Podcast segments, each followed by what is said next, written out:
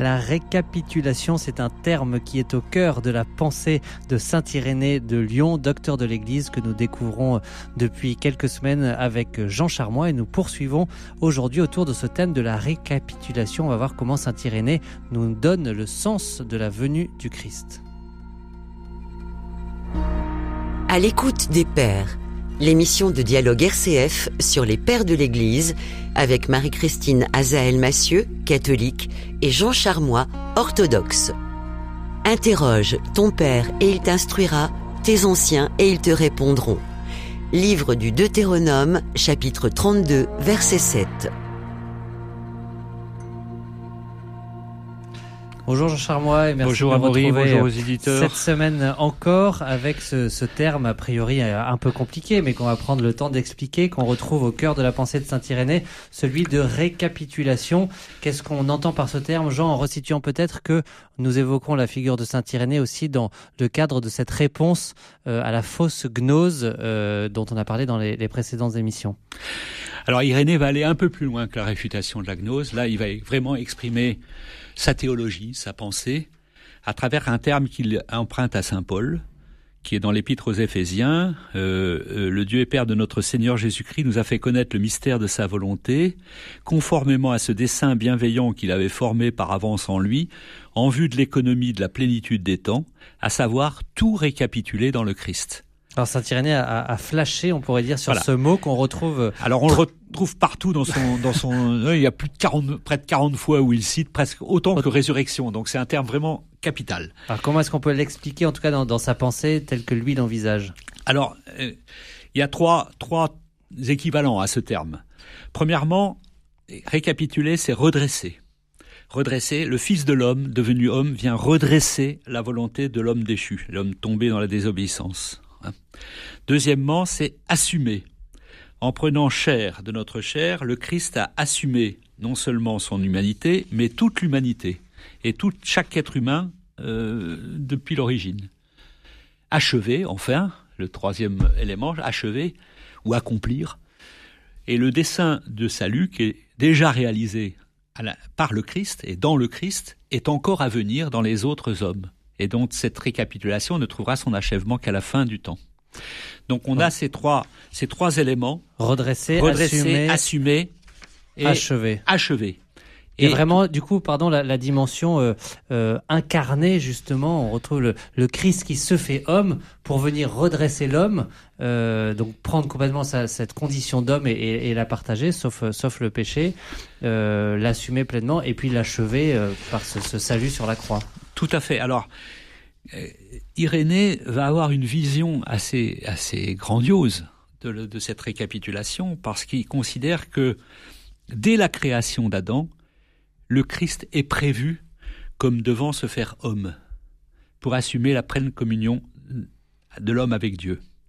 C'est-à-dire qu'il pense que Dieu créant l'homme en Adam anticipe déjà sur le fait qu'il faudra que cet homme soit sauvé et que le son non, il n'anticipe pas sur la chute, il anticipe sur la finalité de la création. La finalité de la création. Quel salut de l'homme. C'est le salut de l'homme et ça va, il va, on va voir tout à l'heure là. C'est aussi ce qu'on appelle la déification, la divinisation de l'homme. C'est-à-dire que Dieu doit être tout en tous. C'est Saint Paul. Mmh. Et, et, donc euh, c'est le projet de Dieu pour l'humanité Telle est la raison pour laquelle le Verbe s'est fait homme et le Fils de Dieu, Fils de l'homme. C'est pour que l'homme, en se mélangeant au Verbe et en recevant l'adoption filiale, devienne Fils de Dieu. Dieu s'incarne pour, pour, que, que l'homme remonte vers Dieu. Dieu. Donc ça, c'est quelque chose qu'on va, qu'Irénée va mettre en valeur et qui va être suivi par tous les pères par la suite.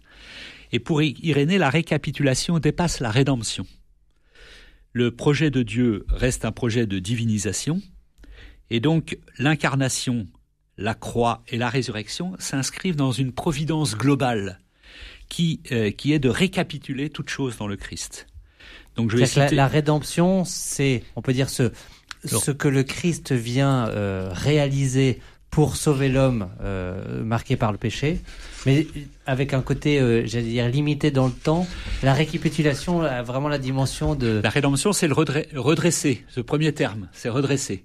Après, il va, il va assumer, c'est-à-dire que euh, euh, l'homme, à travers le Christ, rejoint la divinité, rejoint Dieu, et ensuite il y a accomplir ou, ou, achever, c'est-à-dire tous les hommes et toute la création va, par le Christ, euh, revenir vers Dieu. Vous vouliez citer une phrase, je vous ai coupé. Alors, c'est important parce que là, il, cite, récapitulé trois fois dans la même phrase. Il n'y a donc qu'un seul Dieu, le Père, comme nous l'avons montré, un seul Christ, Jésus, notre Seigneur, qui est venu à travers tout le dessein de Dieu et qui a tout récapitulé en lui-même, et dans ce tout est aussi compris l'homme, cet ouvrage modelé par Dieu. Il a donc récapitulé aussi l'homme en lui, d'invisible devenant visible, d'insaisissable saisissable, d'impassible passible, de verbe homme. Il a tout récapitulé en lui-même, afin que tout comme le Verbe de Dieu a la primauté sur les êtres supracélestes, spirituels et invisibles, il l'est aussi sur les êtres visibles et corporels, et qu'en assumant en lui cette primauté et en se donnant lui-même comme tête à l'Église, il attire tout à lui au moment opportun. Ah, c'est pas évident à comprendre comme ça, mais comment ça apporte quelque chose, un éclairage nouveau à ce moment-là dans la pensée de l'Église sur cette place de l'homme dans le plan de Dieu? En tout cas, c'est le premier qui l'a exprimé. Euh, on peut penser que, les, euh, Irénée comme il veut être fidèle à la tradition, il suit une pensée qui était déjà celle de Polycarpe et de, de l'apôtre Jean, et qu'on retrouve aussi dans la... Mais l'incarnation est voulue de toute éternité par Dieu. C'est le sommet, l'accomplissement parfait du dessein d'amour de Dieu. Donc c'est ce que vous disiez tout à l'heure, la, divinisation, la divinisation de, de l'homme. C'est pas trop posé d'utiliser ce terme que dans les dans les dans les chez les chez les pères grecs notamment, c'est un terme le théosis, la, la déification ou la divinisation, c'est un terme très fréquent pour signifier la sainteté. D'accord. La sainteté, c'est c'est de devenir par euh, par partager la vie de Dieu. Par oui, devenir par grâce ce que Dieu est par nature. Donc c'est partager la vie de Dieu. C'est d'être fils de Dieu, c'est d'être avec Dieu. Donc cette divinisation de l'homme, elle est, on la retrouve vraiment de façon euh, détaillée, euh, précise dans la, pensée de saint Irénée. Tout à fait. Alors c'est ce qui fait d'Irénée un, un, auteur extrêmement optimiste, parce que euh, il, il dit par exemple l'homme était bon initialement dans son état glorieux, mais il était, il était dans un état de perfection relative. C'est-à-dire c'était encore un enfant. Et il va prendre cette image de l'enfant qui euh, fait des bêtises. Donc euh, euh, il fait des bêtises et quelque part la, croix et la résurrection sont la, la, conséquence de la chute de l'homme, mais pas le dessein initial de Dieu. Donc à travers la croix et la résurrection, le Christ va redresser puis assumer et, et achever. Et, achever. Et, et, et, la chute de l'homme, donc on n'est pas du tout dans une, une, perspective de péché originel, de choses comme ça. Il n'y a pas de catastrophe initiale. Ou ni, ni de Dieu mauvais euh, qui aurait alors, fait a fortiori de Dieu mauvais, donc il répond au gnostique sur ce chapitre-là. Et donc il est prévu de toute éternité que le Fils de Dieu s'incarnerait pour unir la divinité à l'humanité. Et donc l'incarnation n'a pas été nécessitée par la chute. Mais ce que la chute a rendu nécessaire, ce que je disais, c'est la passion et la mort sur la croix. Donc euh, on a, on est dans un. Il y aurait eu incarnation même s'il n'y avait pas eu la chute. C'est la, c'est le discours d'Irénée. Hmm. Euh, alors bon, le, le, il y aurait évidemment, c'est des conditionnels qui, qui n'ont pas beaucoup de sens puisque de toute façon ça s'est pas passé comme ça. Mais ce qui est important à travers ça, et on va le voir euh, plus loin, ou, en tout cas peut-être on développera la semaine prochaine, c'est la notion de la liberté.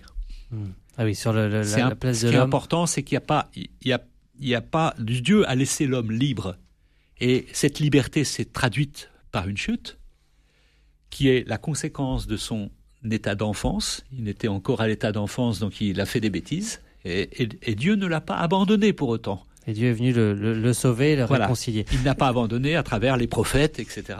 Et ensuite. Alors justement, on, quand on parle des prophètes, de l'incarnation, puis euh, de nous aujourd'hui, dans, notre histoire, comment est-ce que cette pensée de Saint Irénée, elle nous, elle nous indique un peu un, un vous parliez d'espérance, c'est-à-dire d'optimisme, que c'est beaucoup d'optimisme et que ça nous donne une vraie espérance. Pourquoi? Ça, bah déjà, dessine un sens de l'histoire. Déjà, il y a un sens de l'histoire. Premièrement, au paradis, euh, il y a la, il y a la chute, mais Dieu ne maudit pas Adam.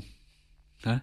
il dit que la mort qui est la conséquence de la chute, est douloureusement bonne. Il écrit Dieu arrêta la transgression de l'homme, interposant la mort et faisant cesser le péché, lui assignant un terme, par la dissolution de la chair qui se ferait dans la terre, afin que l'homme, cessant enfin de vivre au péché et mourant à ce péché, commençât à vivre pour Dieu. Bienheureuse faute qui nous valut un tel rédempteur. Euh, oui. oui. Bienheureuse mort qui nous permet de nous rapprocher de Dieu. Voilà, la, la mort euh, cesse, fait cesser le, le, un péché éternel. Donc elle nous, elle nous, elle, elle, c'est une, elle est miséricordieuse. C'est très concret parce que nos, nos, petites morts du quotidien, on voit combien elles peuvent aussi euh, parfois nous mettre en colère, mais aussi parfois nous retourner, nous rappeler qu'on a besoin de Dieu. Tout à fait.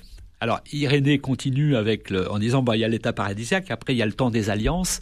C'est intéressant, il y a, il y a, il y a Noé, il y a Abraham, il y a Moïse, puis on fait le, le Christ, et toutes ces alliances s'interprénètrent, c'est-à-dire que elles sont, euh, elles, elles coexistent.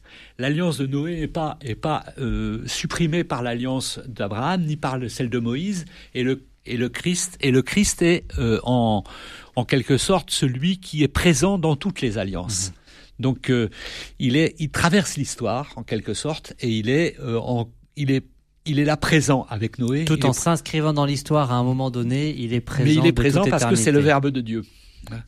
Et puis enfin, euh, donc euh, là, Irénée dit on arrive dans les derniers temps. Et pour lui, les derniers temps, c'est pas la fin du monde. Les derniers temps, c'est maintenant. Les derniers temps, maintenant à son époque. Voilà, c'est après la Pentecôte. C'est les derniers temps, c'est maintenant, et, et ça sera ça toujours. Continue. On est toujours dans les derniers temps. Mmh. Et c'est l'Esprit Saint qui est l'auteur et l'acteur de ces derniers temps. Donc euh, c'est en quelque sorte le temps de l'Esprit Saint. Qui agit dans le monde les, Voilà, c'est ça. Donc le, la, les temps derniers sont euh, préparent la résurrection de la chair pénétrée par l'Esprit. Voilà, il, et alors je cite une, une phrase euh, importante. Puisque le Seigneur s'en est allé là où étaient les âmes des morts, qu'il est ressuscité corporellement et qu'après sa résurrection seulement, il a été enlevé au ciel, il est clair qu'il en ira également de même pour ses disciples. Leurs âmes iront donc au lieu invisible qui leur a été assigné par Dieu, elles y séjourneront jusqu'à la résurrection, attendant cette résurrection, puis elles recouvreront leur corps et ressusciteront intégralement, c'est-à-dire corporellement, à la manière même dont le Seigneur est ressuscité, et elles viendront de la sorte en présence de Dieu. Et on comprend bien là qu'effectivement tout sera récapitulé. Tout sera dans, récapitulé en voilà. Dieu. Merci beaucoup Jean Charmois. On se retrouve la semaine prochaine pour une dernière émission sur Saint Irénée et euh, vous l'avez, vous avez commencé à l'évoquer. On parlera de plus d'anthropologie, de la, la place de, de l'homme et de sa liberté euh, dans ce, ce plan de Dieu.